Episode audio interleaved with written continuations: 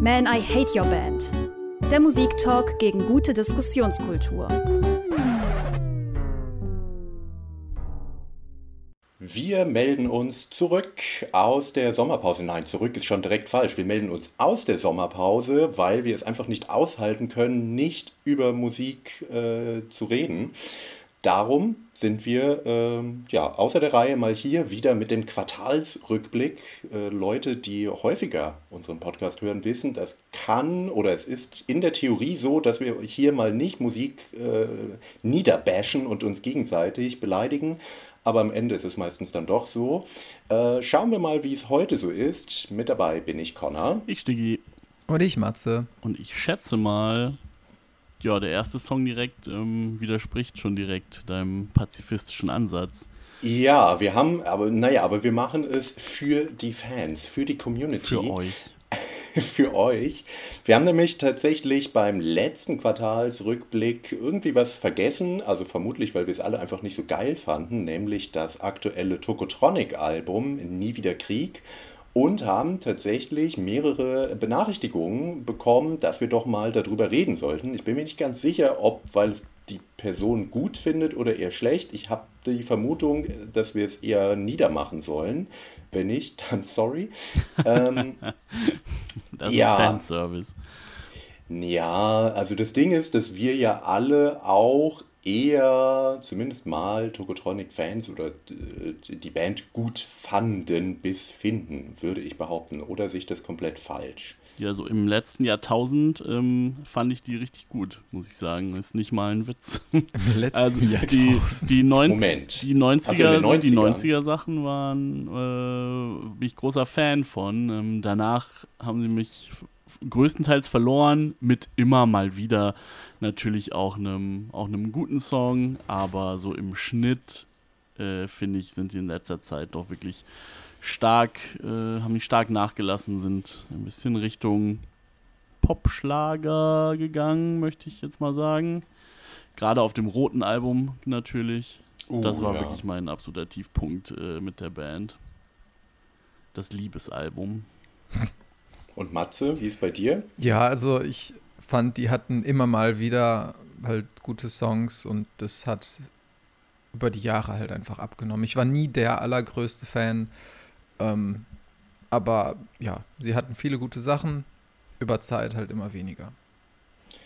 Ja, ähm, ich bin ja nicht, nicht ganz so alt. Also ich habe die 90er Sachen natürlich nicht, nicht bewusst mitbekommen. Äh, darum bin ich dann doch noch eher in den frühen 2000ern eingestiegen und ich erinnere mich noch, wie, ich glaube, es war aber hier Leben, nein, danke bei MTV lief und ich als Teenager das gesehen habe und dachte, boah, die sind aber cool. und es war also vermutlich für äh, ältere Leute war auch damals schon Tokotronic nicht unbedingt eine in dem Sinne coole Band, aber für mich wirkte es damals so und es war halt eben, ja, irgendwie Indie-Rock mit so ein bisschen ja, Anti-Haltung, Anti-Deutschland, linke Parolen, äh, die ich zwar auch nur halb verstanden habe damals, aber das fand ich cool. Ja, wenn du, Und so bin ich da irgendwie eingestiegen. Wenn du den Song nennst, dann muss ich natürlich sagen, der gehört auf jeden Fall zu den zu ihren Besten. Da kann man ja nur von träumen, dass sowas heute äh, einer, in einer größeren Öffentlichkeit ja. stattfinden würde, auf sowas wie MTV ähm, ja. oder was auch immer, äh, TikTok, ja. das dann heute wäre. Ähm, ja, aber der ähm, Witz ist, dass Tokotronic ja in einer gewissen Weise in einer äh, größeren Öffentlichkeit immer noch stattfinden, natürlich nicht bei MTV oder TikTok, aber im Feuilleton. Also sie sind ja eine der wenigen Bands aus dieser Zeit, die es irgendwie geschafft haben, dass sie also anbetungswürdig angesehen werden, dass ich das Gefühl habe, egal was sie machen, es wird jede Zeitung, die ein bisschen was auf sich hält, darüber schreiben und es hochjubeln. Und ganz besonders ist mir das eben bei dem aktuellen Album Nie wieder Krieg aufgefallen. Das, also es war erstmal eine ewig lange Promo-Phase, wie man es sonst irgendwie nur bei äh, Hip-Hop-Acts kennt, dass dann Dirk von Lozo in wirklich jedem Podcast, in jedem Format zu Gast war und dann darüber gesprochen wurde, was es für eine einflussreiche Band ist und wie großartig dieses neue Album wird oder ist. Und dann war eine gewisse Erwartungshaltung da, weil ich persönlich fand das Album davor, Die Unendlichkeit, eigentlich eine überraschend gute Platte. Also da haben sie mal ein bisschen was anders gemacht und das war eben nicht so schlagerartig. Ja, oder man könnte äh, sagen, sie haben nicht unbedingt was anders gemacht, aber sie haben so ein bisschen alles reingebracht, was sie bis dahin schon mal gemacht haben. Es war wie ein Best-of, nur eben genau. mit, mit neuen Songs und dementsprechend gab es auch äh, die guten, schnelleren Momente zum Beispiel. Ja, ja. Und da dachte ich, also okay, wenn man böse wäre, könnte man sagen, es wäre ein guter Karriereabschluss gewesen. Ähm, irgendwie finde ich, ja, dieses Album, was jetzt rausgekommen ist, schließt wieder an das, was sie davor dann gemacht haben, an. Und das wirkt, also ich meinte ja vorhin, ich fand als Teenager, das ist wirklich cool. Und ich habe das Gefühl, irgendwann haben sie beschlossen, extra uncool zu sein. Also das, was sie machen, ist ja wirklich dieses Kokettieren mit Schlager, also was sie ja wirklich bewusst machen, so ganz einfache, süßliche Melodien, dann aber Texte, die ja eben, also die deutsche Sprache ist ja irgendwie eh ein bisschen schwierig und vertrackt und das treiben sie dann noch auf die Spitze. Also es löst bei mir teilweise wirklich ein Unbehagen aus, dem zuzuhören.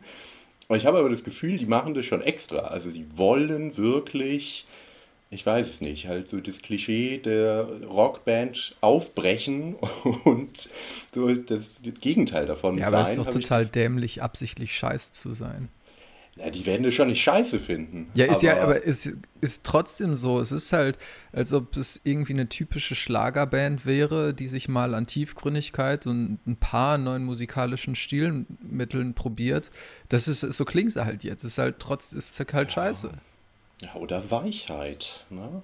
Könnte man natürlich positiv auslegen, dass sie äh, äh, männlich konnotierte Dinge außen vor lassen. Aber ja, ich muss sagen. Was männlich konnotierte wenn, Dinge, sowas wie Schlager? Nee, aber dass du, also dass man halt ja über Emotionen ganz offen singt und dass man eben auch eher Sachen, die eben klischeemäßig eher Frauen so singen würden, dass man das als Mann dann eben auch so süßlich singt und so weiter, könnte man, also in der Theorie finde ich das gut, aber wenn ich es mir anhöre, finde ich es oft halt irgendwie ein bisschen drüber und ich, ich weiß nicht. Irgendwie. Also es geht ja, es geht ja nun auch kaum affektierter als diese Band und das ist ja auch, ja. wie du sagst, volle Absicht. Ähm, das, ich meiner Meinung nach muss man das auch nicht gut finden. Ich weiß nicht, warum äh, die Menschen, die im Feuilleton unterwegs sind, ähm, sich wirklich nichts Neues überlegen, sondern immer wieder äh, Tokotronic hochhalten, die haben sich einfach diesen Status jetzt erarbeitet. Ich behaupte auch eine Zeit lang ja auch wirklich völlig zurecht und so.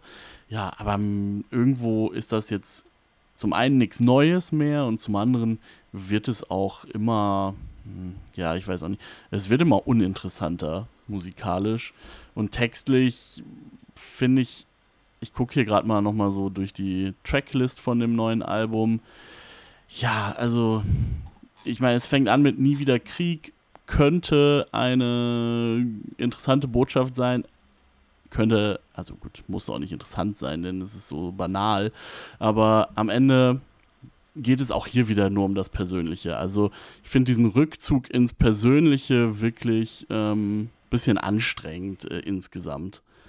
Ja, es könnte ja auch, also wenn es dann wirklich interessante Geschichten wären, äh, mag ich ja auch persönliche Texte, aber hier, da habe ich wirklich gedacht, gerade bei Nie wieder, also dem Track Nie wieder Krieg, habe ich mir sogar Textzeilen mal rausgeschrieben und dachte mir, jede Newcomer-Band wird dafür eigentlich geschlachtet, ja. wenn die sowas schreiben würden. Zitat, der Mond sieht auf dich herab, du liest im Horoskop. Sie können erleichtert sein, man wird ihnen bald verzeihen als ein kleines Kind über die Hecke springt und an die Wände schreibt, nie wieder Krieg. Äh, also, ich weiß nicht. Ja, ja also ich glaube tatsächlich, also entweder sie haben es halt komplett verloren irgendwie, oder sie sind halt wirklich komplett absichtlich scheiße. Nicht nur musikalisch, sondern auch textlich. Also entweder sie parodieren sich halt wirklich komplett die ganze Zeit und nehmen halt alle auf die Schippe und alle haben so eine Metaebene, die sie verstehen und auch die das Feuilleton versteht. Oder sie sind halt irgendwie, keine Ahnung, wieder im Kindergartenzeitalter angelangt. Ich glaube, die sind so weit, die sind so viele Level äh, weg, dass sie das für wirklich genial halten. Man muss es nur irgendwie so verstehen wie sie selber. Und alle Leute, die drüber schreiben, glaube ich, die denken einfach nur, man muss dazugehören, man muss so tun, als ob man das großartig findet. Das ist, glaube ich, so ein bisschen der Teufelskreis des Kaisers neue Kleider. Ja. Ja, äh, also ich weiß nicht. Also es ist ja wirklich schon so, dass Dirk von Lotzo kann ja gute Texte oder hat gute Texte geschrieben, die auch, also die vielleicht auch komplex sind, die sich mit äh, schwierigen Themen auseinandersetzen und wofür man irgendwie Sartre gelesen haben muss, um sie zu verstehen, keine Ahnung. Aber das, also das fand ich wirklich über, überraschend bis erschreckend. Die Texte auf diesem Album sind schon, würde ich sagen, die schlechtesten, die sie eigentlich je hatten. Aber um das Ganze mal abzuschließen, es ist meiner Meinung nach, ich bin hier glaube ich noch der versöhnlichste in unserer Gruppe. Ich finde auch nicht alles so schrecklich. Also ich bin mit wenig Erwartung an dieses Album rangegangen, weil ich die Singles eigentlich alle relativ ja, enttäuschend bis schrecklich fand und habe dann aber doch noch ein paar Songs gefunden, wo ich sagen würde, ja, die, also gerade die, die ein bisschen nach vorne gehen, die jetzt auch nicht so die ganz äh, überemotionalen Themen haben, die sind dann eigentlich ganz gelungen. Äh, und da, einen habe ich mal mitgebracht. Zustimmen. Und zwar, der ist auch der kürzeste, glaube ich, auf dem Album. das war schon mal gut. Nämlich Ich hasse es hier. Das war dann äh, zum Album-Release auch nochmal eine Single. Und das können wir uns ja jetzt nochmal gemeinsam anhören und dann haben wir diese Band aber auch hinter uns gebracht. Man, I hate your band.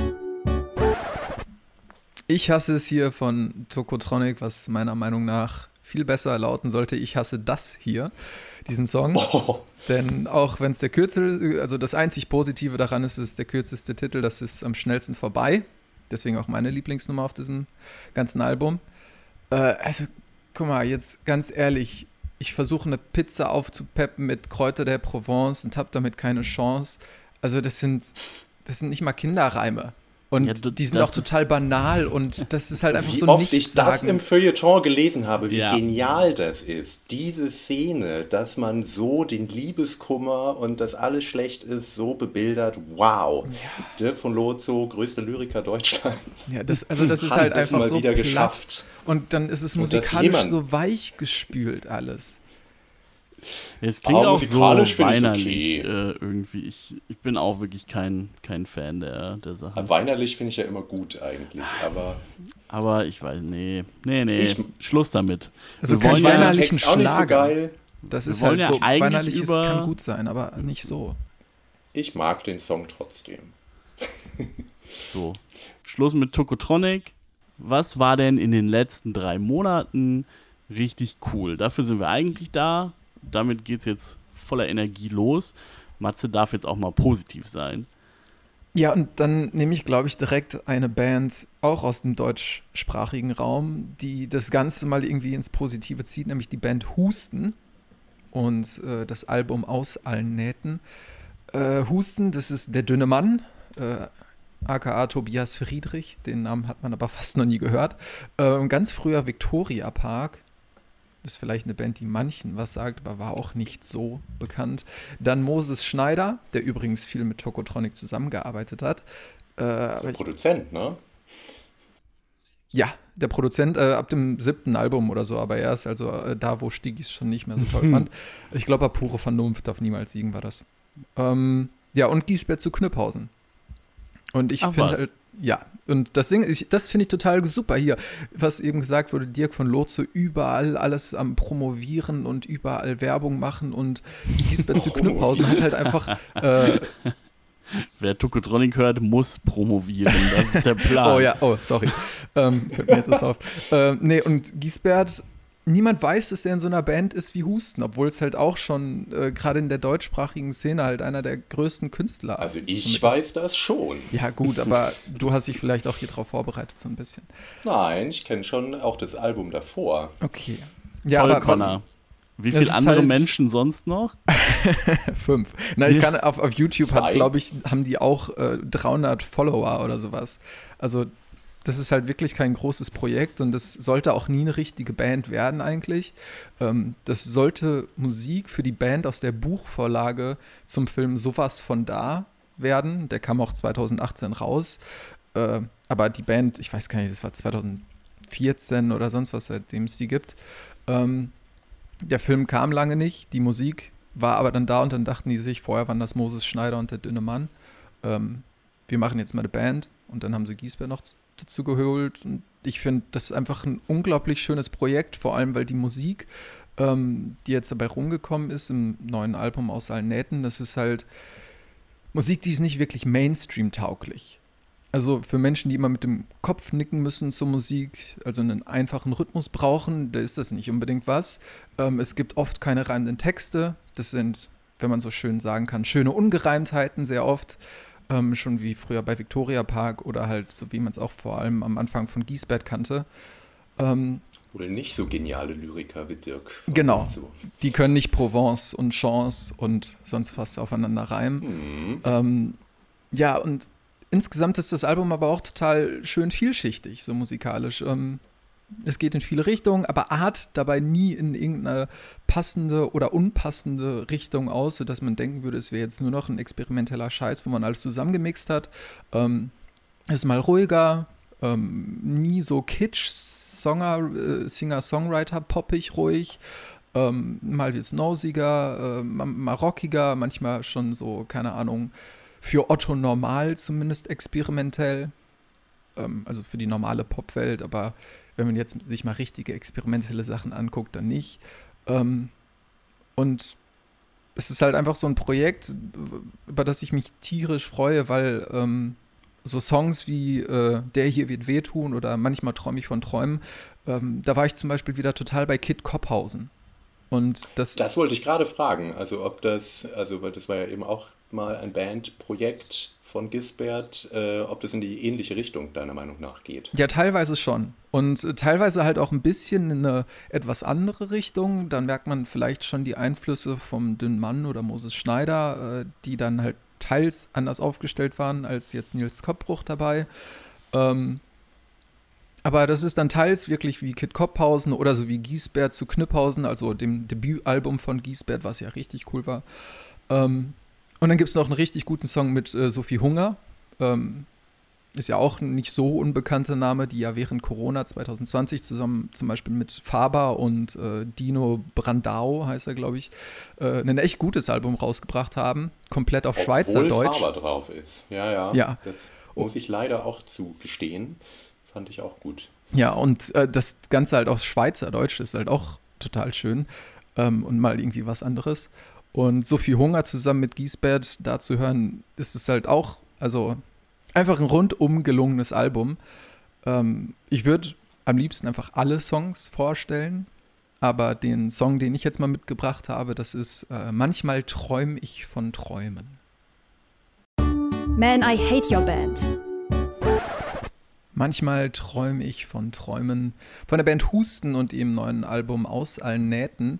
Und äh, ja, was sagt ihr zu diesem Projekt und diesem Song?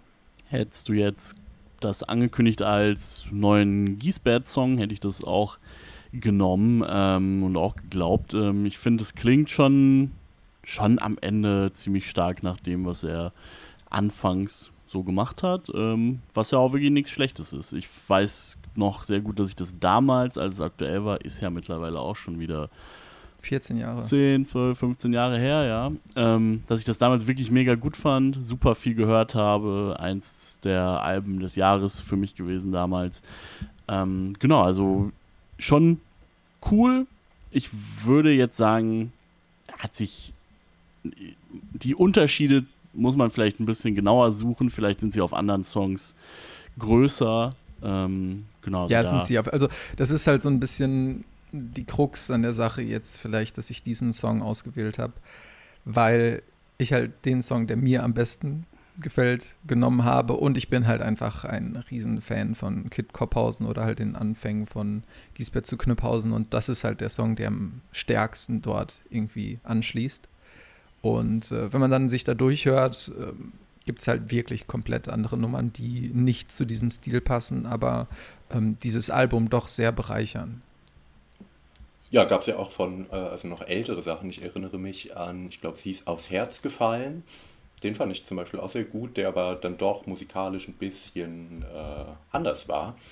Ähm, aber ich fand auch, ich muss, oft kriegen wir, Matze und du äh, und ich, äh, uns ja ein bisschen in die Haare, aber hier muss ich auf jeden Fall zustimmen. Der Song hat mir wirklich sehr gut gefallen und ich bin eigentlich auch Kit Kopphausen, naja, vielleicht nicht Fan, aber ich fand es doch sehr gut.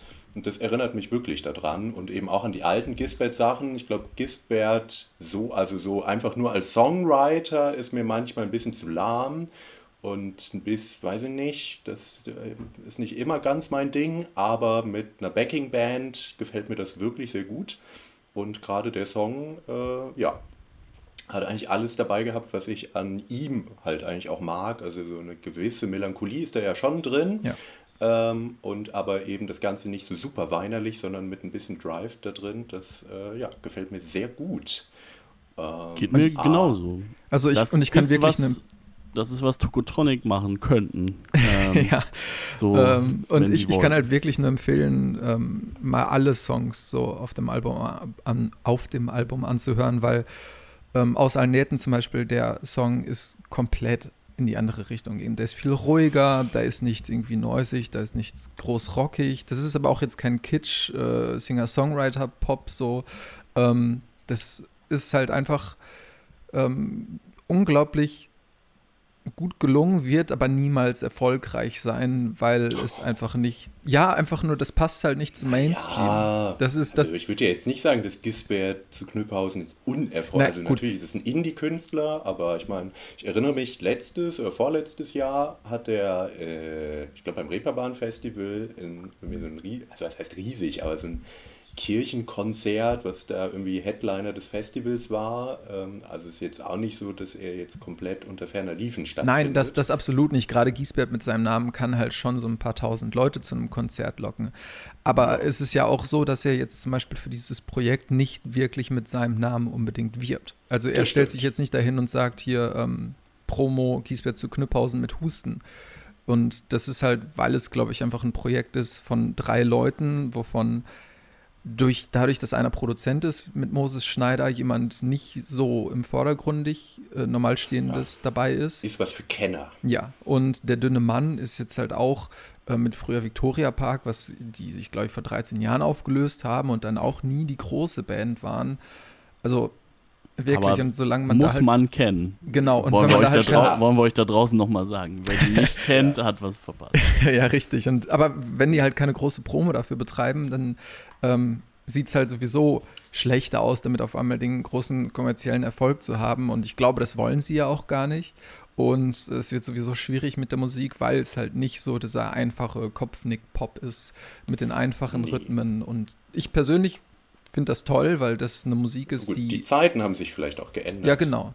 Weil, also ich erinnere mich, äh, Kid Kopphausen war ja, hatten ja zumindest einen Hit. Äh, also zumindest einen Indie-Hit, wenn man so will.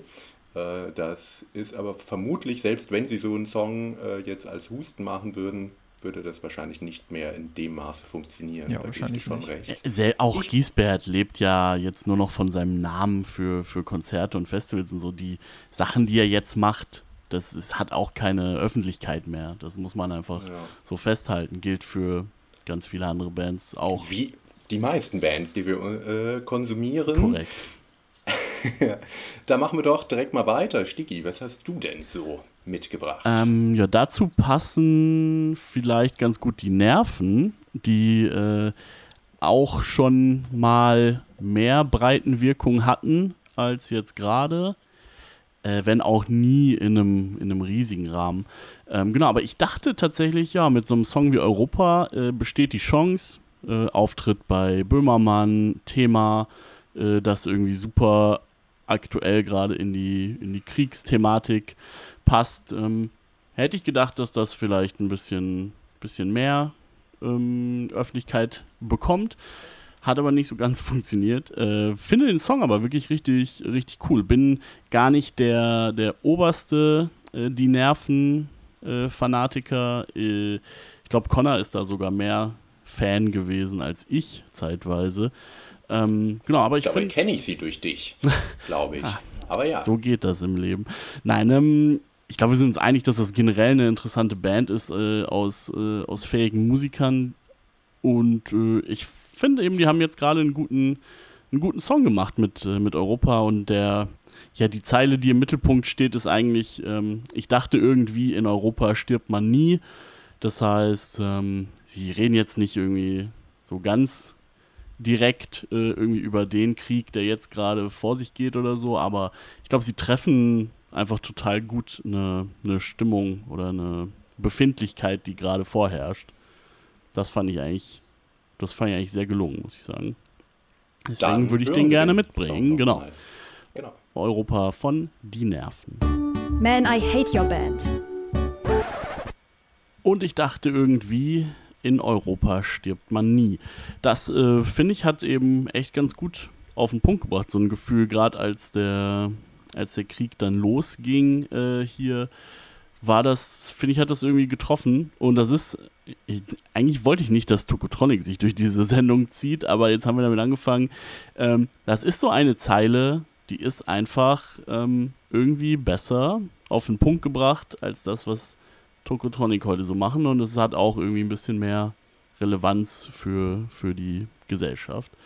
Und ja, in dem Sinne sind die Nerven da vielleicht ein bisschen äh, ja, äh, Kinder des, des Geistes ähm, dieser Band. Mir gefällt so das gut. Bands. Ja. Ja, ja, ich würde, äh, vielleicht ist der Unterschied, also ich glaube, Tokotronic, ja, sind natürlich die Band, die äh, Slogans in die Pop oder zumindest in die deutschsprachige Popmusik sehr gebracht haben und machen es ja bis heute. Aber bei den Nerven steckt hinter den Slogans auch was dahinter. Also ich habe bei Tokotronic so ein bisschen das Gefühl, die, also sie haben Spaß daran, äh, kunstvolle Slogans immer noch zu schreiben, aber die haben nicht viel Bedeutung oft. Und hier schwingt, finde ich, deutlich mehr mit, das stimmt schon. Ähm, generell die Nerven, ja, fand ich das letzte Album Fake äh, sehr gelungen, weil es ja vielleicht ein bisschen eine Abkehr, also sie haben ja schon eigentlich als sehr harte Post-Punk bis äh, eigentlich Punk-Band angefangen und auf Fake haben sie ja, sind sie schon melodiöser geworden was mir persönlich ganz gut gefallen hat. Und ich finde, sie haben da schon einen sehr eigenen Sound ähm, erschaffen, den sie jetzt hier auf dem Song eigentlich auch weiterführen. Ähm, hier ist es so ein bisschen, finde ich, also zwischen Refrain und Strophen, äh, da kommt sozusagen beides zusammen. Also so ein bisschen die alte Härte und dann das äh, Melodiegetriebene. Ich finde so ein ganz bisschen, also wenn ich einen Kritikpunkt finden müsste, finde ich, dass es ein bisschen zusammengeschustert klingt, dieser Song. Ähm, also zwischen Strophe und Refrain. Aber insgesamt gefällt er mir schon gut und äh, ja, vermittelt eine ja, Stimmung auf jeden Fall oder eben ein Gefühl, wie äh, Stiggy meinte. Ähm, aber ich blicke in Richtung Matze, der hat beim Hören des Songs teilweise so ein bisschen das Gesicht verzogen. Also ja, es gibt halt äh, hier, also A, er ist mir so eine Minute ungefähr zu lang. Das ist halt einfach, ich finde den Song eigentlich echt gut und das, obwohl ich immer gesagt habe, die Nerven, die Nerven.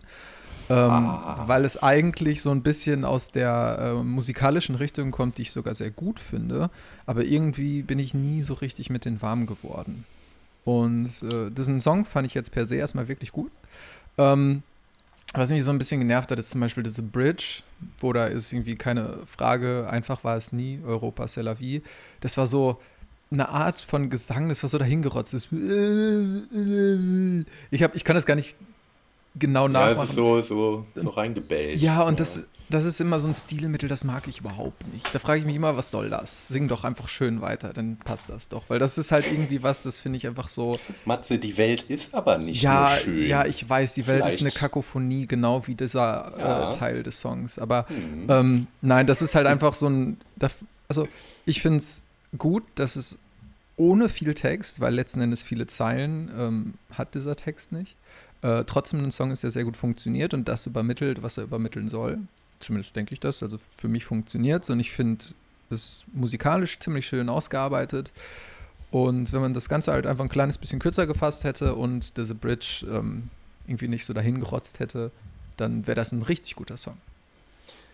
Ja, ich finde, ähm, im Vergleich zu, zu manchen Sachen, die sie früher schon mal gemacht haben, fassen sie sich hier ja fast noch kurz. Ähm, aber ich, oh, gibt ja schon ein paar fünf, sechs Minuten von denen. Naja, stimmt. Ähm, genau, aber ich grundsätzlich, ja, ein bisschen knapper geht immer. Den Punkt kann ich schon ganz gut verstehen. Und Connors Punkt, dass es ein bisschen so äh, zusammengewürfelt äh, klingt, äh, verstehe ich auch.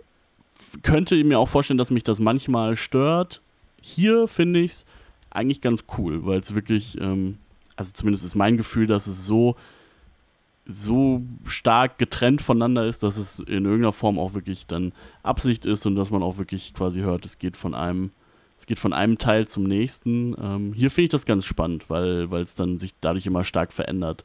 Kann aber auch sein, dass mich das stört, wenn das überall so ist. Naja, wir können auf jeden Fall festhalten, ist ein äh, Album, auf das ich mich freue. Das Album ist ja noch nicht draußen, äh, wird selbst betitelt sein. Das sind ja immer äh, interessante Alben, wenn äh, Bands anfangen, beim vierten Album oder so äh, ein Self-Titled rauszubringen. Neustart, Reboot. Mhm. Ja, ja, Lebenskrise, obwohl so alt sind sie eigentlich noch nicht. Ähm, naja, Matze hat sich ja gerade über äh, äh, Geschrei beschwert und Matze möchte immer nur Wohlklang in seinem ja, nicht Leben. Geschrei, so Gebell, Gerotze. Gerotzt.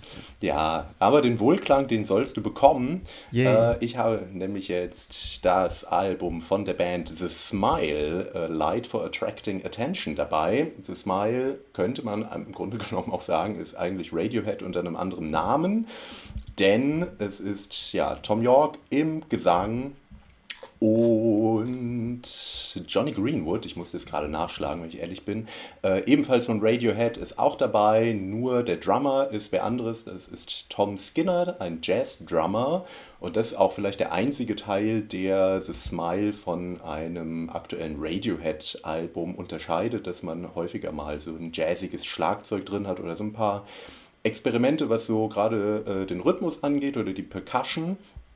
Ansonsten würde ich behaupten, ist es schon sehr nah an dem, was Radiohead in den letzten Jahren gemacht haben. Aber das ist ja nun wirklich nichts Schlechtes, sondern ja eigentlich eine Band, die äh, natürlich auch wieder beim Feuilleton, aber ich glaube auch bei uns hier in der Runde doch meistens für Qualität steht. Ähm, und das auch eben bei The Smile oder dem The Smile-Projekt wieder geschafft hat, für mich zumindest. Ähm, ich habe einen Song, einen ja mal wieder eher ruhigen Song äh, mitgebracht, der ja Wohlklang und Melancholie äh, zusammenbringt. Free in the Knowledge. Man, I hate your band. Free in the Knowledge, The Smile. Ich weiß nicht, wie es euch geht, aber äh, ich würde sagen, wenn Tom York das Telefonbuch so vorlesen würde, würde ich wahrscheinlich trotzdem äh, anfangen zu weinen. Hast ja nicht mal ähm, jetzt geweint. Ja, ich habe mich zu beobachtet gefühlt. Aber wenn ich es könnte. Nein, aber ich finde schon, dass äh, Tom York einfach schon ein Ausnahmesänger ist und äh, auch irgendwie so eine alterslose Stimme hat. Also er ist ja jetzt auch nicht mehr ganz jung und ich finde, das klingt immer noch gleich eigentlich. Das stimmt, das stimmt. er kann das auf jeden Fall noch eine, gerne eine Weile weitermachen. Ja, so ein bisschen wie bei Robert Smith von Secure. ich ähm. finde, ähm, also du hast ihn mitgebracht, ich, ich habe ihn aber auch schon, schon oft gehört, habe das Album auch schon viel gehört und finde die auch wirklich, finde das wirklich richtig gut und finde sogar, ähm, ich finde sogar besser als jetzt die letzten Radiohead-Sachen, weil es meiner Meinung nach ist insgesamt sogar ein bisschen bodenständiger, sage ich mal. Ähm, es hat auch ein paar, als zum Beispiel You Never Work in Television Again, bisschen lautere Momente, die nach so ganz, ganz alten Radiohead klingen. Ähm, also noch vor OK Computer. Und äh, der Song, den wir gerade gehört haben, Free in the Knowledge, der erinnert mich tatsächlich auch wirklich an so ein paar alte Großtaten wie High and Dry oder No Surprises vielleicht auch in gewisser Weise. Äh, und mir gefällt es wirklich sehr gut und er schafft es eben wie, mit seiner Stimme wie, wie kein zweiter, ähm, so eine, ja, diese Stimmung äh, rüberzubringen, ähm, die einen dann auch echt so ein bisschen mitnimmt. Das, äh, ja. das ist schon ja, gut, ist wenn man also sich drauf einlässt. Bisschen nicht ganz von dieser Welt immer. Mhm. ich finde es ähm, krass, dass wir uns eigentlich wirklich so sehr einig sind. Weil ja, äh, ich hatte ja im Voraus auch schon gesagt, dass ich sonst das mal mit reingebracht hätte, weil ich das Album auch wirklich richtig, richtig gut fand. Ich hätte jetzt zum Beispiel den gerade von Stigi schon angesprochenen Song, der ja auch die Vorab-Single war, uh, You Will Never Work in Television Again, den hätte ich mitgebracht, uh, weil ich diesen neusigen Teil doch schon lieber ja, mag. Aber auch den fand ich auch gut. Ich dachte nur, der steht nicht so richtig für das Album, weil er schon ein Ausreißer ist. Ja, das stimmt. Ähm, das stimmt. Aber ja, den fand ich auch gut. Wenn auch für mich, für mich zartes Gemüt ein bisschen fast schon zu laut. Ja. Das ist nicht das, was ich von Tom York hören will. Nein, ich finde den auch gut. Äh, und das, was Stigi gerade meinte, äh, habe ich auch gedacht, es ist, also es ist ja immer noch in einer gewissen Weise experimentell im Sinne, dass jetzt häufig keine klassischen Popsong-Strukturen bedient werden, aber es ist nicht so in die Fresse experimentell wie manch andere Radiohead-Sachen, äh, sondern es ist ja es ist ein bisschen bodenständig, auch von der Instrumentierung her, sehr wenig bis gar keine Elektronik. Ähm, ja, und das ist dann alles auch ein bisschen ruhiger. Ja, also. Das ist schon einfach ein, ja, Wohlklang trifft es irgendwie ganz gut. Ich finde ich find immer den, den Gebrauch, ich habe es ja eben selber zum Beispiel bei der Band Husten gemacht, so experimentell. Ähm, man misst sich oft äh, so an dem Mainstream irgendwie und dann hat man so das Otto, also für Otto Normalmaß experimentelle, was, wenn man es halt musikalisch betrachtet, auch wie in diesem Fall eigentlich nicht sehr experimentell ist, weil da ist nee. nichts Neues, da ist nichts, was wirklich ausreißt in musikalischen Strukturen. Ähm, deswegen. Ja, aber es sind keine klassischen Pop-Songs. Ja, genau, ne? das ist, es ist halt nicht Mainstream. Und so wird jetzt nicht unbedingt gemacht. Aber ich finde es halt immer ähm. krass, wie sehr man sagt, äh, alles, was nicht Mainstream-Pop ist, schon ja. irgendwie experimentell. Ja, ja, es ist jetzt nicht Kid A. Ähm, Genau, vielleicht für manche Leute auch zum Glück. Ja. Das gab es ja schon. Eben. Gut, dann, also wir könnten natürlich noch sehr lange weiter über Radiohead diskutieren. Ich habe auch irgendwie mitbekommen, es gibt auch Musiksnobs, die finde ich richtig scheiße und das als irgendwie ja, äh, überkandidelte Boomer-Band mittlerweile gesehen wird. Habe ich nicht ganz verstanden. Die mögen äh, aber wahrscheinlich Tokotronic. Ja. Ah, immerhin, ja, immerhin, haben wir einen roten Faden in der Sendung. ähm, ich glaube, es war Linus Volkmann. Ich glaube, also Radiohead kann man, finde ich, jetzt nicht so viel vorwerfen. Ähm, also, dass man das persönlich nicht ah, mag, ich habe okay, eine super Überleitung.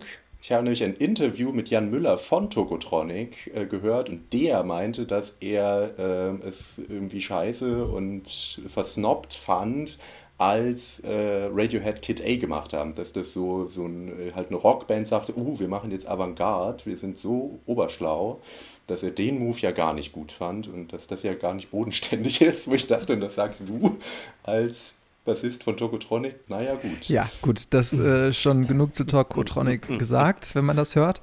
Ähm, ich würde mal sonst wieder sehr sympathisch, kann man nichts anderes eigentlich ja, sagen. Ja, genau. Ich, ich würde jetzt mal den merkwürdig. Übergang machen zu der nächsten Band wenn ich glaube, ich bin wieder dran. Ja, ja. bitte. Äh, ich habe äh, die Band äh, Let's Eat Grandma. Äh, ohne Schöner Komma. Name auf jeden also, Fall. Also, wir essen sie wirklich. Ähm, oder oh, ach ja, ohne Komma. Ohne, sagte ich gerade. ja, korrekt. ähm, Wortspiel. Ja, äh, ist äh, jetzt mit dem Album Two Ribbons mit einem neuen Projekt draußen. Let's Eat Grandma, das sind Rosa Walton und Jenny Hollingworth. Das sind noch zwei recht junge Frauen. Ähm, ich habe irgendwann mal, keine Ahnung, ich glaube vor fünf Jahren oder sowas auf YouTube bei KEXP gesehen, ähm, wie die ein Konzert live gespielt haben in Reykjavik. Und ich fand das total ähm, ja, interessant. Äh, wenn man einfach mal so ins Video reinskippt, dann landet man auf einmal bei zwei jungen Mädels, ich glaube, da waren die gerade 16 oder so, ähm, wovon eine gerade auf der Blockflöte rumdudelt und eine andere halt äh, kleine Melodien auf dem Klavier dazu spielt. Dann denkt man erstmal so, was passiert ja. hier gerade? Aber äh, das gehört alles zu einem echt, ja, ich weiß nicht, ähm, außergewöhnlichen, ähm, fast schon avantgardistischen Auftritt. Also auf jeden Fall sehr experimentell, vor allem für so zwei junge Aha, Teenies. Experimentell. Ja, also für zwei junge Teenies im Alter von, weiß ich was, 16 oder sowas. Äh, auf das ist jeden ja sehr Fall. patronizing jetzt. Was? Also Na, ja, gut, komm, ich weiß selber, wie ich mit 16 Musik gemacht habe und ich weiß, dass ich niemals in diese Richtung gegangen wäre, weil ich es nicht gekonnt hätte, weil es einfach es extrem gut war. Die und beiden offensichtlich schon. Ja, ich, ich nicht. Ähm, naja, aber äh, jetzt äh, habe ich das so ein bisschen hervorgehoben. Ähm, jetzt auf Two Ribbons ist ihre Musik, wenn man es so nennen will, ein bisschen mainstreamiger geworden. Ist immer noch kein Mainstream, aber das ganz. Komplett glatt gebügelt. Nein, eben nicht, aber diese ganz krass experimentellen Parts fallen doch schon mehr raus. Ähm, was mir sehr gut gefällt, ist das äh, Album, das klingt so voller Euphorie, ist es aber gar nicht. Und bevor ich jetzt vorweg nochmal viel erzähle, würde ich direkt mit dem Song Watching You Go einsteigen. Ähm, von diesem Album Two Ribbons von Let's Eat Grandma. Und das hier ist er, Watching You Go.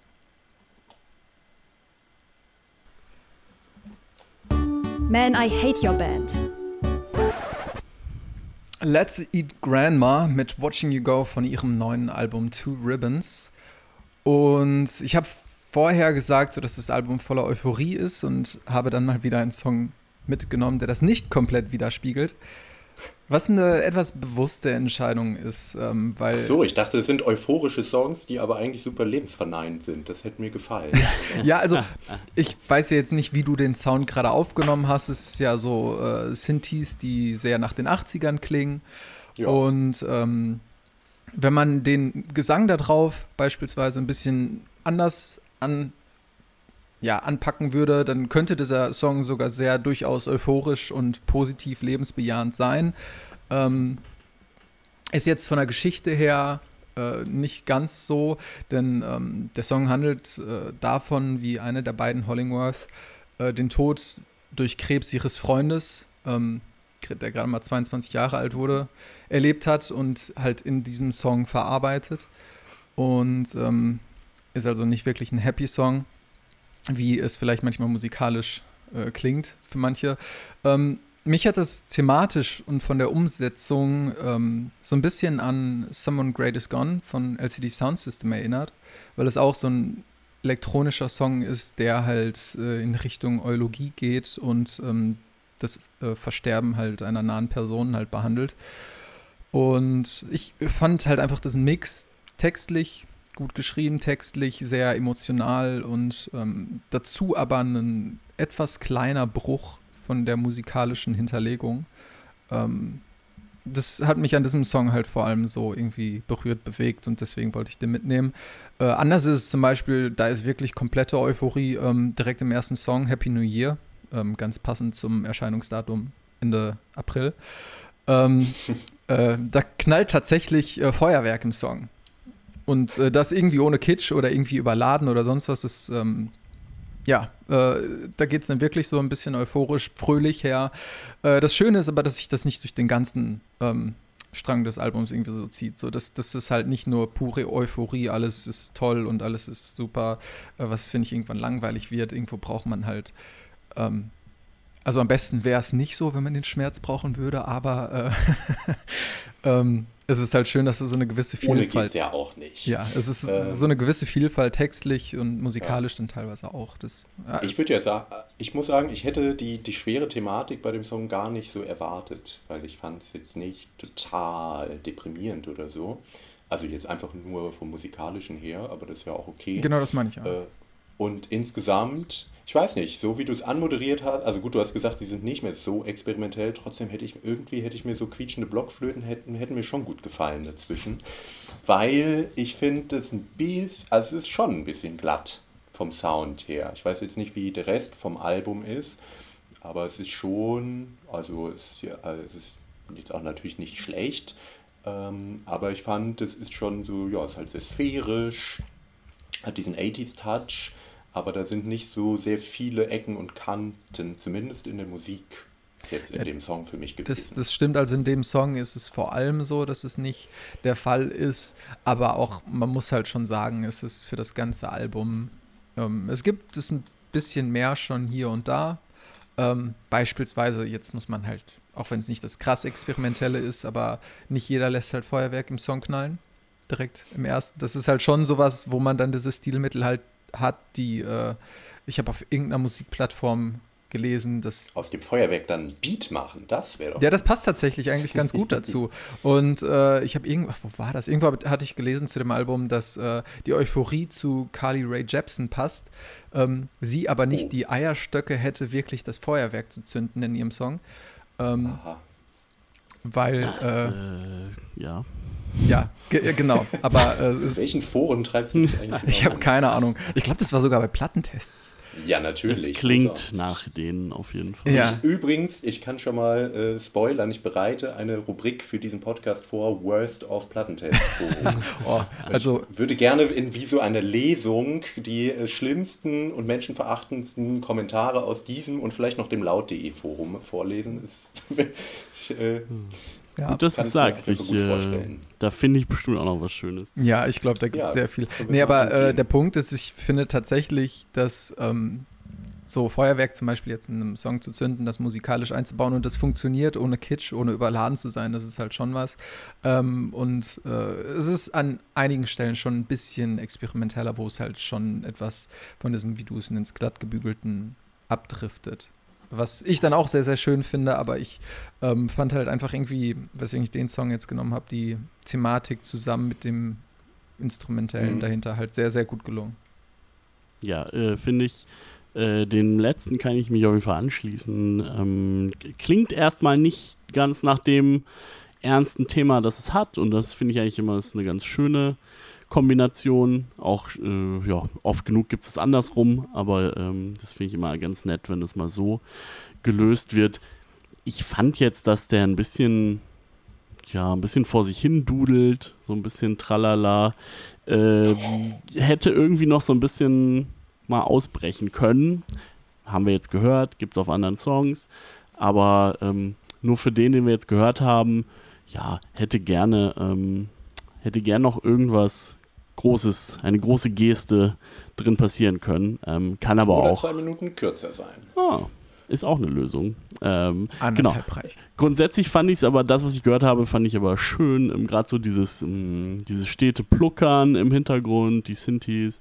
Ähm, genau, ne, du hast es auch schon genannt, sehr 80s-mäßig. Ein ganz bisschen, ja, musste ich sogar irgendwie an, an Aha denken oder an, an Blinding Lights jetzt gerade von The Weeknd. Nur, dass der dann eben natürlich den völlig anderen Weg geht. Dann irgendwann ganz groß aufzumachen, äh, während dieser Song dann doch sehr bei sich bleibt und das irgendwie nie so richtig, dieses Pluckern nie so richtig auflöst in einer kleinen Explosion. Das ähm, wäre vielleicht auch zu Standard, kann man auch sagen. Hätte mir hier aber auch Spaß gemacht. Äh, hat mir ein bisschen gefehlt vielleicht. Ja, dann, äh, was hast du denn für Ex Explosion als nächsten ähm, Song dabei. Vielleicht was von Katy Perry. Das ist jetzt natürlich eine Ankündigung, die es mir nicht einfach macht. Aber äh, ich glaube, wir bleiben einfach mal bei dem Thema ähm, oder bei, bei, einer ähnlich zusammengesetzten Band, sagen wir mal so. Ähm, nämlich die Linda Lindas äh, heißen sie.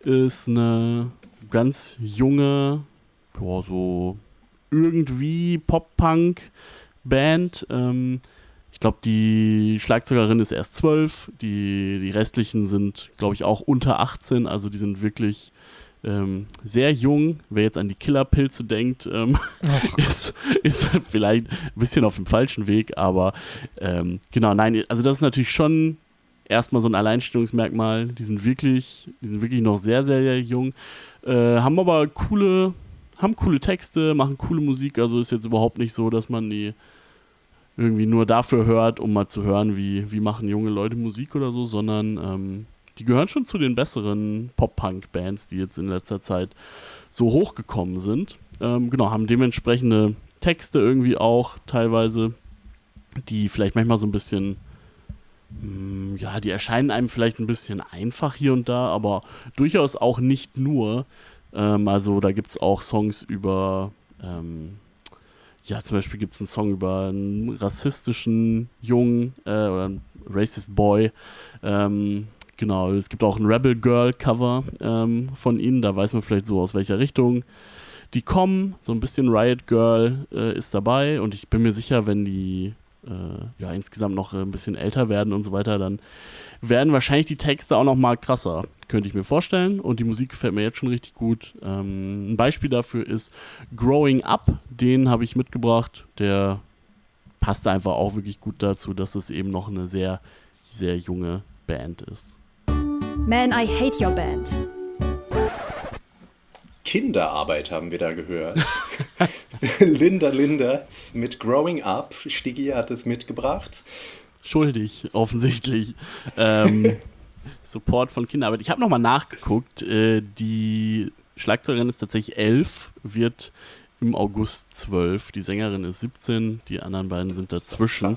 Also wirklich super jung in Los Angeles gegründet. Ähm, Aber die machen es schon freiwillig. Gehe ich mal von aus.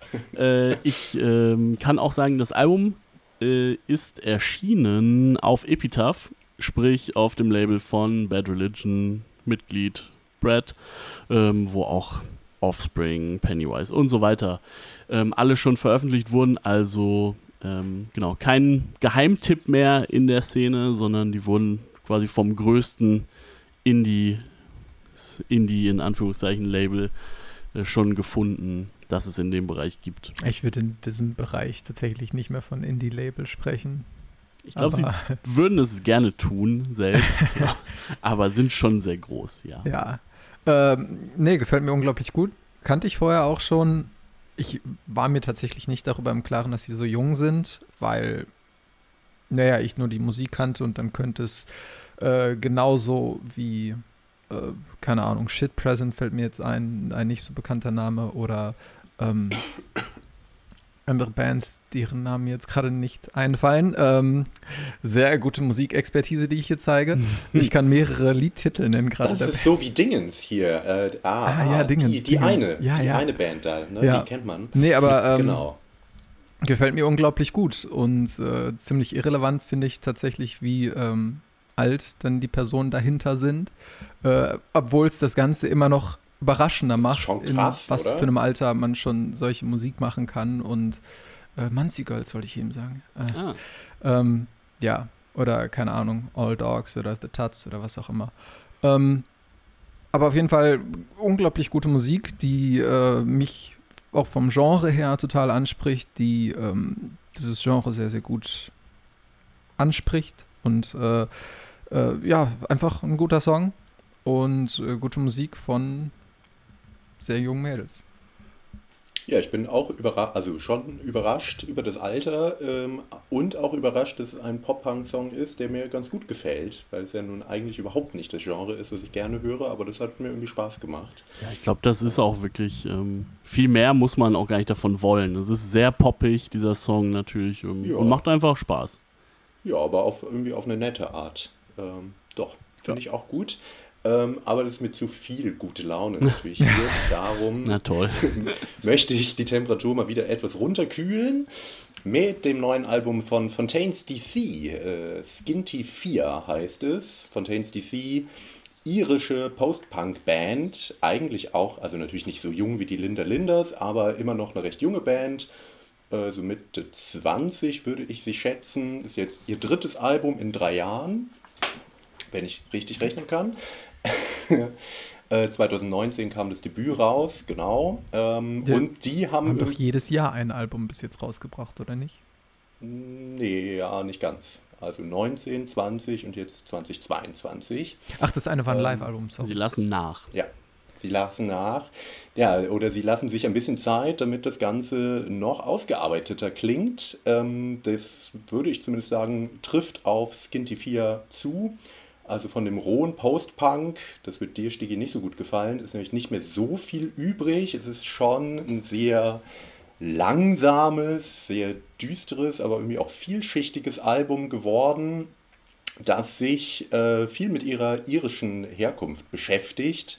Was ganz interessant ist, weil sie sich damit jetzt besonders beschäftigen, in dem Moment, wo sie nicht mehr dort leben. Sie sind nach London umgesiedelt als Band, weil man eben als Band, die Erfolg haben möchte, anscheinend ist in Dublin dann doch nicht so ausreichend, dann, dann doch eher nach London rüber muss. Ähm, ja, und beschäftigen sich mit der doch ambivalenten, äh, mit ihrem ambivalenten Verhältnis zu Irland, zu irischen Geschichte, Politik und so weiter. Sind auch das er oder haben sie selber gesagt, das erste Mal explizit politisch geworden auf dem Album.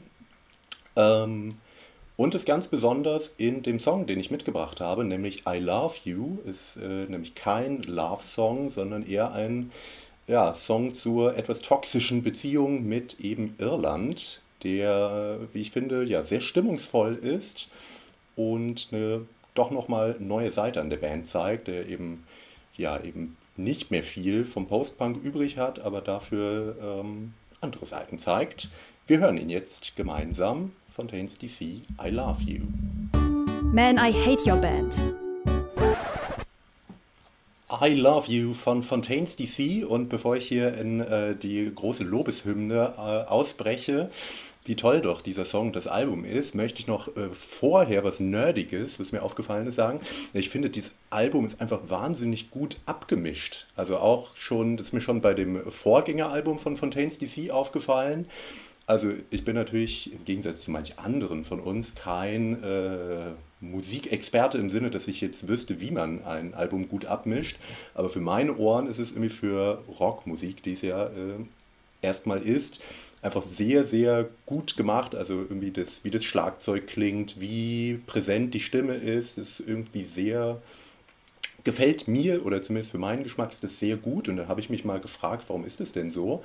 Und interessant ist, dass zumindest ähm, von einigen Bands, die ich in letzter Zeit gerne höre, immer der gleiche Produzent und Mischer, nämlich Dan Carey, der äh, zum Beispiel auch ganz unterschiedliche Sachen gemixt hat, wie äh, Sophie Hungers letzte Alben oder dann bei Popmusik Sachen wie Emiliana Turini, was auch irgendwie für so Popmusik eine der Sachen war, die ich immer gerne gehört habe dann habe ich mich immer gefragt, Moment, vielleicht liegt es gar nicht an den äh, Interpreten selbst, liegt es am Ende alles nur an dem Typen im Hintergrund, der die Fäden zieht. Naja, kleiner Spaß am Rande. Äh, Alle also Mixer dieser Welt freuen sich auf jeden also, Fall. Also ist natürlich extrem wichtig, wer das am Ende abmischt. Also die Person, die dahinter ja. sitzt, das ist, macht schon super viel aus. Also, also ja, so ich, richtig, find, ich finde auch, dass die einen sehr ähm, einen sehr eigenen und sehr coolen Sound haben, wenn wir jetzt wirklich davon sprechen, wie das klingt. Das klingt immer sehr aus einem Guss. Ähm, es, ja, der, der Sänger hat auch, finde ich, eine, eine, Art zu singen, eine Stimme, die, die sehr äh, einzigartig ist und man wirft ihnen ja öfter vor, dass sie so ein bisschen, dass ihnen die Eigenständigkeit fehlt, so in dem ganzen, äh, in der ganzen Szene, die es darum jetzt so ein bisschen gibt, ähm, finde ich nicht unbedingt. Ähm, finde gerade auf diesem Album versuchen sie auch ein bisschen unterschiedliche Dinge zu machen. Ähm, ein Song hat ja fast schon einen Beat, äh, mehr als ein, ein Rhythmus. Äh, genau, also das, das finde ich eigentlich ähm, alles gut. Grundsätzlich finde ich aber auch, dass die, also in dieser Tempoverschleppung fühlen die sich auf jeden Fall zu wohl für mich. Das weiß ich nicht. Auf Albumlänge, den Song, den wir gehört haben, den finde ich gut. Den habe ich mir auch wirklich äh, häufig angehört. Ähm, ja, aber auf, auf Länge ist es dadurch dann natürlich schon sehr ähnlich, sehr monoton. Es fehlen auf jeden Fall ein bisschen die, fehlen so ein bisschen die Highlights für mich. Ähm, ich finde zwar, dass ihre Songs erkenne ich sofort als Song von Fontaines DC, aber innerhalb ihrer eigenen Sachen ähm, ja, könnte meiner Meinung nach noch mehr Abwechslung was ich, was passieren. Ich, was ich dabei super interessant finde, ist, dass ich in einem Interview gelesen habe, dass sie beispielsweise, oder was heißt beispielsweise, sie sagen ganz explizit, ähm, das hat Carlos O'Connell von denen gesagt, äh, dass die keinen Postpunk machen. Und Nö, machen sie ja auch mittlerweile nicht mehr. Ja, aber das ist, die sagen halt ganz explizit, ihre Musik kann nie als Postpunk bezeichnet werden. Und das ist, finde ich, so ein bisschen, hm, ja, gut. Äh, sie sagen selber beispielsweise, dass sie halt eigentlich selber total äh, originelle Ansätze verfolgen und dass sie ähm, so bunt sein sollen und rumexperimentieren wie große Bands wie die Stones, die Beatles, Velvet Underground und so. Ähm, und diese Experimentierfreudigkeit, die äh, sie selber proklamieren, die höre ich da nicht ganz so raus. Ähm, ja. Weil es halt schon eher so einen Einklang hat, vor allem auf den Alben. Und klar, die Musik hat sich jetzt schon ein bisschen gewandelt, aber es ist halt nicht das große Experiment, was sich irgendwie ähm, genreübergreifend so äh, da durchzieht. Äh, trotzdem finde ich halt dieses Album ähm, super cool. Ich meine, der Feuilleton wird wahrscheinlich schreiben, dass es äh, ein kathartisches Album ist, anstatt dass man einfach mal sagt, es ist wütend und zerstörerisch oder sowas. Es müssen immer die großen Wörter her. Wie es ähm, natürlich nicht klingt. Ist sie aber auch nicht zerstörerisch. Also, ah, also, also sie stellen halt schon ähm, tatsächlich genau zu dem ähm, Album. Also der Song ist natürlich schon in einer gewissen Weise anklagend. Ja, also auch auf dem. Aber auf dem Album ja. sind sie auch schon sehr anklagend. Also die stellen beispielsweise auch jetzt ihre neue äh, Heimat irgendwie schon sehr schlecht dar. Die regen sich tierisch darüber auf, dass ähm, die äh, dass die Engländer sie nicht lieb haben. Ja, nee, ja. dass die, dass die halt immer noch Irland beispielsweise als Teil des äh, United Kingdom sehen und äh, mhm. das halt irgendwie mit Ignoranz und Naivität sich darüber lustig machen, obwohl sie halt selber davon sprechen, dass halt dieses Land und die Leute da sich halt die Freiheit mit Blut erkämpft haben und dass sie halt nicht dazugehören wollen und dass ähm, ja, halt wie es in der Schule, auch in Irland, aber vor allem in England beigebracht wird, äh, doch schon eine sehr große Verzerrung der Realität ist. Also auch ihre neue Heimat, da ähm, London und England, ähm, werden doch schon hart angegangen. Und ich meine, allein, ja. also ich finde jetzt beispielsweise die, der Titel, das hatte ich mal nachgeguckt, Skintifia, das ist ja gälisch, äh, hat eine ja. unglaublich coole äh, Bedeutung, so äh, man verdammt alle Hirschen. Verdammter Hirsch. Ja, genau, ja. verdammter Hirsch ist, ähm, oder halt, äh, wenn man es in heutiges Englisch übersetzen würde, wäre es Fuck, ähm, hatte ich gelesen. Ja. Äh, ist halt auch ein, also super interessanter Ansatz. Und es ist halt ein wütendes Album und sie stellen halt äh, viel offen, ähm, meckern über vieles, was mir sehr, sehr gut gefällt. Und soundtechnisch passt das auch. Nur halt diese Experimentierfreudigkeit, diese ähm, ja, weiß ich nicht, Selbsteinschätzung, dass sie doch so, so experimentell sein und so viel Neues machen und original sein, originell sein. Das ja, finde ich halt nicht ganz da, so. Die erzählen irgendwie in Interview häufig ein bisschen komische, also komische Sachen, zumindest im Sinne, wo ich denke, ja, höre ich jetzt nicht so, aber wenn es euch was gebracht hat, dann bitte. Also, sie haben ja auch mal gesagt, dass die Beach Boys für ihr letztes Album eine große Inspiration waren für äh, irgendwie dieses sei es das Debüt von Sinead O'Connor und hm. von äh, Everything But the Girl oder so. Also es sind so Sachen, wo ich denke, okay, höre ich jetzt nicht so ganz raus, aber okay. Ähm, aber davon abgesehen würde ich sagen, also das, worüber sie singen, das ist alles auf jeden Fall gut und berechtigt. Aber was ich daran gut finde, neben der Musik, ist eigentlich, wie sie es äh, transportieren oder wie der Sänger Brian Chatton äh, es schreibt. Weil ich finde, das ist, hat immer eine poetische Art, die aber nicht überkandidelt ist. Also er schafft es wirklich äh, treffende und ja, dann irgendwie auch emotionale Bilder zu erschaffen mit seinen Texten, die sicherlich irgendwo eine gesellschaftliche oder politische Relevanz haben, die aber eben weder einfach straight herausgeschrien sind, noch super überkandidelt, sondern ich finde, er schafft da irgendwie so ein gutes Mittelmaß und hat einfach es drauf, äh, ja, in einer gewissen Weise lyrisch, poetisch zu schreiben das gefällt mir gerade bei einer Band, die ja dann doch eher im, auch wenn sie sagen, sie machen keinen Post-Punk, aber zumindest so in der Richtung beheimatet sind, gefällt mir das gut. Und ich finde, das zum Beispiel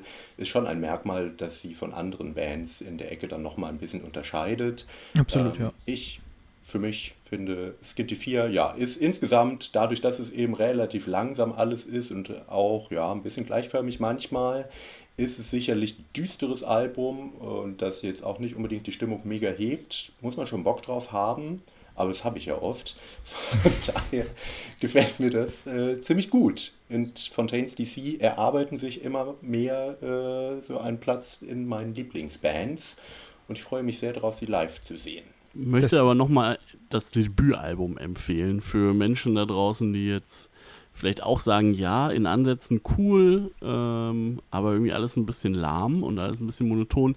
Das Debüt war wirklich äh, eines der coolsten Alben des Jahres. Doggerel hieß es 2019. Ja, so, und jetzt bin ich wieder dran.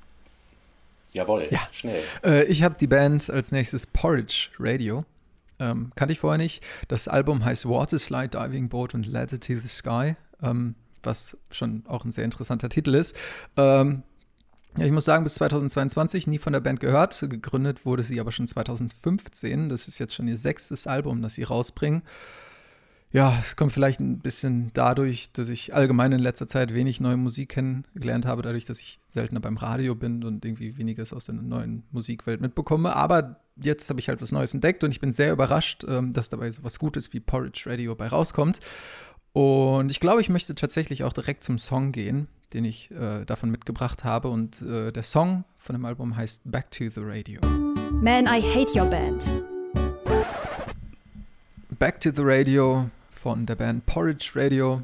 Ähm, einfach etwas, was mich unglaublich abgeholt hab, äh, hat, als ich das das erste Mal gehört habe. Und äh, das ist mehr oder weniger der erste Song, der erste Track auf dem Album, wo Gesang ist. Der äh, erste ist erstmal so eine Minute instrumentell. Und was mir da als erstes direkt aufgefallen ist, ist, dass die Sängerin Dana Margolin, das klingt für mich stimmlich so ein bisschen wie das feminine Stimmpendant zu Connor Oberst. Und Äh, das hatte ich mir auch. Hätte auch immer heult. ja, das, also ich fand das, ich persönlich fand das halt richtig cool. Das ist so eine total markante Stimme, aber ja, ja wirklich, wirklich versteh, so ein bisschen im Stil von, wie Conor Oberst selber sagt, so I could have been a famous singer if I had someone else's voice. Und das ist, das ist wirklich eine Stimme, mit der man nicht berühmt wird, ähm, die halt absolut nicht zum Mainstream passt, aber mich persönlich total abholt, weil sie total gefühlsgeladen ist ähm, und sie ja. so authentisch wirkt. Aber irgendwie beim Hören mache ich mir so ein bisschen Sorgen um ihre Stimmbänder die ganze Zeit, muss ich sagen. Und also ich verstehe schon, was du meinst und mir gefällt die Musik auch, aber es ist mir tatsächlich ein bisschen zu viel. Also ich finde, das ist schon, oh, also es gab zumindest Stellen in dem Song, wo ich dachte, uh, das, das tut mir ein bisschen weh beim Hören. Ja, zum äh, Ende also hin überschlägt sie sich fast schon in ihren ja, eigenen Stimmbändern. Das schon. Und was aber bei Porridge Radio mir, mich so ein bisschen insgesamt stört, ist, dass sie immer so singt, habe ich das Gefühl, oder sehr häufig. Äh, und ich mir dann denke, das ist mal cool, aber ich würde mir auch da ein bisschen Abwechslung vielleicht wünschen. Ja, also wie gesagt, ich habe jetzt dieses Album gehört und äh, das zum ersten Mal vorher kannte ich die nicht. Und habe in andere Sachen von vorher auch schon mal reingehört und ich stimme dir zu, die klingt meist so, aber ähm, da ich bis jetzt noch nicht so mit dieser geballten Ladung von mehreren Alben, die immer dann so klingen, irgendwie konfrontiert wurde, war das für mich jetzt eine sehr, sehr schöne Neuentdeckung. Ähm, und eine, weiß ich nicht, sehr markante Stimme zu einem sehr schönen Sound. Und äh, wenn man dann sich mal hinsetzt und sich so ein bisschen Zeit nimmt und entweder die Texte online aufruft, falls sie verfügbar sind, oder halt äh, genau zuhört, merkt man halt auch, dass die Texte ähm, sehr schön sind. So dass, dass die halt äh, ja auch ein bisschen äh, persönlicher sind, aber halt nicht irgendwie so oberflächlich, sondern einfach sehr schön zusammengebaut äh, ja, all, allgemein für mich jetzt vom Eindruck eine sehr schöne Indie-Band, wenn man so sagen. Irgendwo zwischen Post-Punk und Indie-Rock-Pop mit so einem Hang zum melancholischen. Emo. Na. Ja, Emo ähm, finde ich auch nicht. Ich würde es auch nicht Emo nennen. Ähm, ja, nee. Ja, ist ja gut. Aber, so Emo wie Bright Eyes halt. Ja, aber die sind ja, ja nicht Emo. Aber ich, ich finde, das wäre mein Punkt. Ähm, ich mag diesen Gesang hier ganz gerne. Ich bin jetzt nicht der größte Bright Eyes Fan. Ähm, finde hier Weil die. ein schlechter Mensch bist. Möglich. ähm, aber ich finde die Musik hier gefällt mir einfach besser, ähm, weil es ein bisschen mehr Musik ist. Ähm, lass, lass, ich jetzt einfach, lass ich jetzt einfach mal so stehen. Ähm, genau, nee, das gefällt mir gut und es erinnert mich total an ganz viele Sachen. Also mir sind direkt super viele ähm, Vergleiche irgendwie in den Kopf gekommen bei, ihrer, bei ihrem Gesang mit der Musik zusammen, zum Beispiel ähm, Be Your Own Pet äh, oder auch ähm, Cold War Kids ähm, oder auch äh, Frightened Rabbit. Ähm, also wirklich auch Bands, die, ähm, die mir gut gefallen und wo ich dieses, also ich mag dieses Dramatische in der Stimme ganz gerne, wenn gleichzeitig die Musik drunter ähm, irgendwie auch passt und hier finde ich das gut. Ich finde auch ganz cool, dass die, ähm, die sind super viel äh, irgendwo auf Features ähm, hier und da. Ähm, haben, glaube ich, ein Feature mit äh, Metronomy zum Beispiel auch gemacht. Also das wollte ich gerade empfehlen. Sind in ganz äh, anderen Regionen auch so ein bisschen unterwegs und das finde ich, äh, find ich generell cool an der Band Porridge Radio. Wie konnte das alles an mir vorbeigegangen sein? Ja, das Feature mit Metronomy, da, das war, da habe ich auch aufgemerkt, weil es ja irgendwie dann so zwei Bands sind, die so sehr äh, aus unterschiedlichen Regionen kommen, aber ich finde, es passt ganz gut. Ja. Also auf dem einen Song finde ich es gut, auf also ein ganzes Album Porridge Radio ist mir ein bisschen zu viel. Ähm, aber ja, auf jeden Fall äh, interessante Band und auch schön, dass mal wieder Musik in der Art ein bisschen mehr zumindest rezipiert wird. Ähm, das finde ich auch. So. Wir bleiben. Bei dem Stil, Stigi, oder nicht? Boah, so ganz, oh. ganz grob. Ähm, wenn man das hier als Post-Punk noch durchgehen lässt, dann kann man sagen, wir bleiben ungefähr in dem Bereich. Äh, zu Fontaines DC hätte es aber vielleicht besser gepasst. Ich habe einen neuen Song von Love A mitgebracht. Der heißt ähm, Will und kann nicht mehr. Äh, ich habe mich gerade nochmal umentschieden. Die haben im Moment zwei Songs vom neuen Album schon veröffentlicht. Einer heißt Achterbahn, einer heißt Will und kann nicht mehr. Ich denke mir, ich nehme jetzt mal den etwas, etwas gemäßigteren Song. Achterbahn ist ein bisschen schnellere Nummer, gefällt mir auch sehr gut, aber will und kann nicht mehr. Steht, glaube ich, ein bisschen mehr noch für den Stil, den sie gerade auf ihrem letzten Album oder auf ihren letzten zwei Alben so angefangen haben. Love A als Punkband angefangen oder so Richtung New Wave vielleicht auch haben sich sehr stark so Richtung schwermütige, sehr halllastige Post-Punk-Band entwickelt und machen genau da weiter mit schlechter Laune über das, was so in der Welt passiert. Also eigentlich genau das Richtige für uns. Will und kann ich mehr von Love A. Man, I hate your band. Will und kann nicht mehr. Ein bisschen Resignation mit Love A. Ich denke es nicht, dass was man immer möchte, äh, diese Resignation, aber ich glaube, man kann es schon hier und da auch einfach nachvollziehen, wenn ähm, einem mal danach ist, nach den letzten zwei, drei Jahren, die wir so mitgemacht haben. Ähm, man muss nicht immer alles auf Corona beziehen, aber ich glaube, hier ähm, kann man fast sagen, ist irgendwie kurz und einfach zusammengefasst, was irgendwie viele Leute, glaube ich, schon hier und da mal auch denken. Ähm, ja, dass einen das einfach irgendwo ein bisschen alles mitnimmt, dass man irgendwie keinen Bock mehr hat. Ähm, ja, hier in anderen Worten und ich finde wie immer in einem sehr in der deutschen Szene sehr eigenem äh, Klangbild gefällt mir persönlich sehr gut. Ja, ich finde auch generell, dass sich das so ein bisschen in den Sachen, die wir bisher gehört haben, äh, oder das habe ich zumindest in der Vorbereitung gedacht, dass sich diese Pandemiezeit jetzt doch gerade bei den Alben, die aktuell rauskommen, doch widerspiegelt teils. Also dass es oft eben ja dann eben so Studioproduktionen sind, die jetzt nicht, also die auch nicht unbedingt so wirken, als ob sie für live gemacht worden wären, ähm, die auch so eine gewisse Schwere dann doch mit sich haben, gerade bei Fontaines DC, wenn man das mit dem Debüt vergleicht, das ja doch sehr, also ein totales Live-Album oder man sich das sehr gut vorstellen konnte, wie das live funktioniert und dann jetzt das gerade, das doch sehr getragen ist. Und das jetzt hier bei Love A vielleicht auch ein bisschen, wobei bei denen der Sound hat sich jetzt, glaube ich, gar nicht so stark so im Vergleich zum Vorgängeralbum verändert, oder? Nee, das, ähm, das nicht. Das ist jetzt auch schon wieder ein paar Jahre alt, also ungewöhnlich lange Pause gehabt, fünf Jahre. Vorher haben sie eigentlich jedes Jahr ein neues Album rausgehauen, ähm, jetzt eine längere Pause. Der Sound ist ähnlich wie das, was man zuletzt gehört hat, aber die, ähm, ja, textlich ist es, ähm, ist es ein bisschen anders, würde ich sagen. Doch. Ja. Ich muss sagen, äh, Love A musikalisch gefällt es mir gut und inhaltlich eigentlich auch.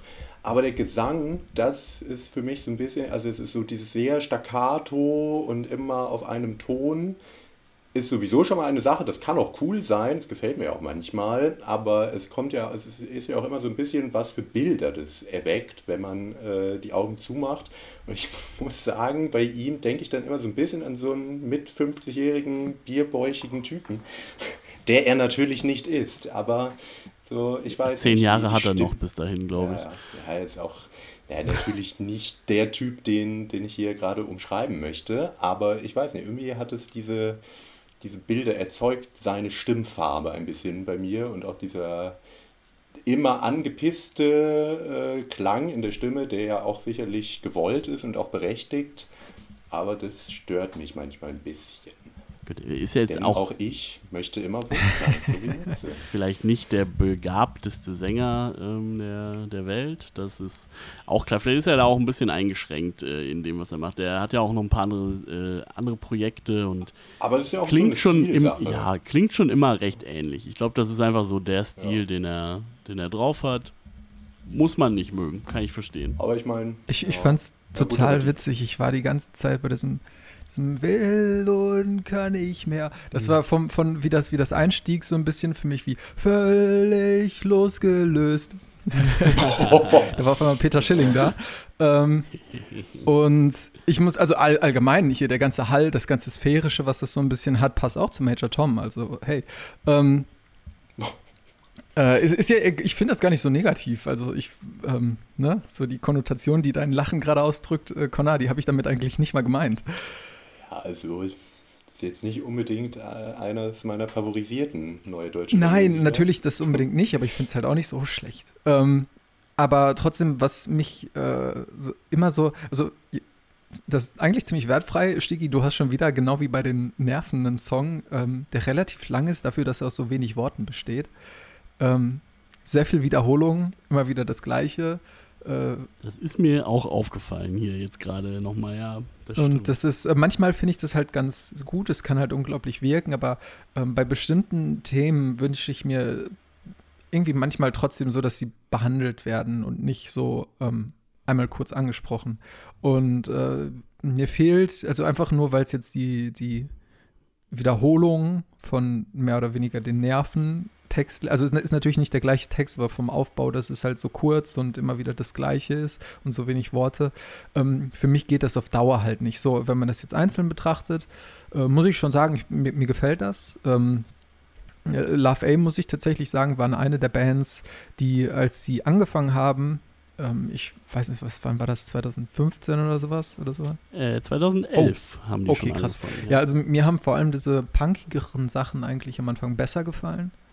Ähm, der jetzige Stil ist so ein bisschen, ja, nicht mehr ganz so meins, ist aber, ich finde keine krass negativen Worte darüber, aber so richtig abgeholt werde ich dabei halt auch nicht. Wir sind doch eigentlich hier, um uns zu streiten. Ja, manchmal. aber irgendwie beim Quartalsrückblick fällt mir das schwieriger.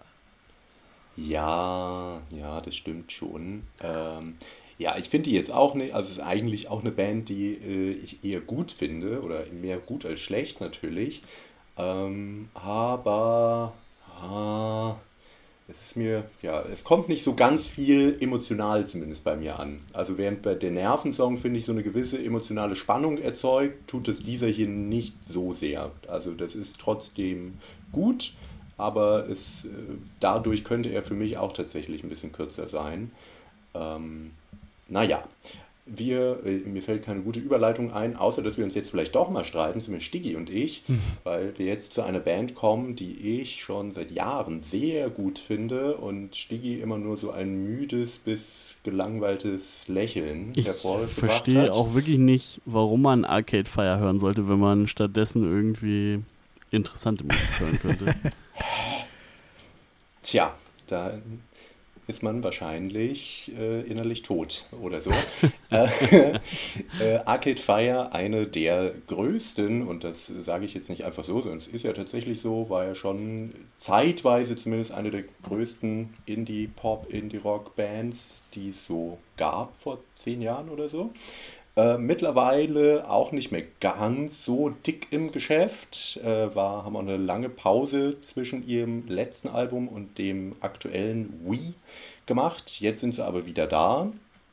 Und bevor wir lange drüber reden, hören wir jetzt die äh, Leadsingle daraus, The Lightning Part 2. Man, I hate your band. The Lightning Part 2 von Arcade Fire. Äh, schön kurz, zweieinhalb Minuten. Und ein Song, der, würde ich sagen, alles so zusammenbringt, weshalb man Arcade Fire entweder sehr gerne mag oder vielleicht auch nicht mag.